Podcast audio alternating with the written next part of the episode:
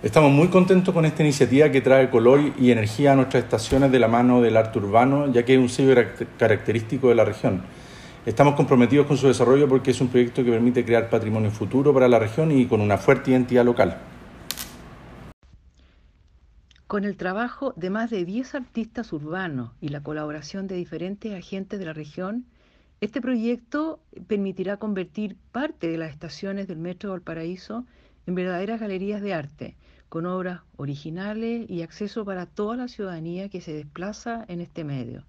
Como ministerio sabemos que la cultura no es exclusiva de museos o galerías, de manera que utilizar espacios de tránsito público se convierte en una iniciativa valiosa para replicar en distintas latitudes.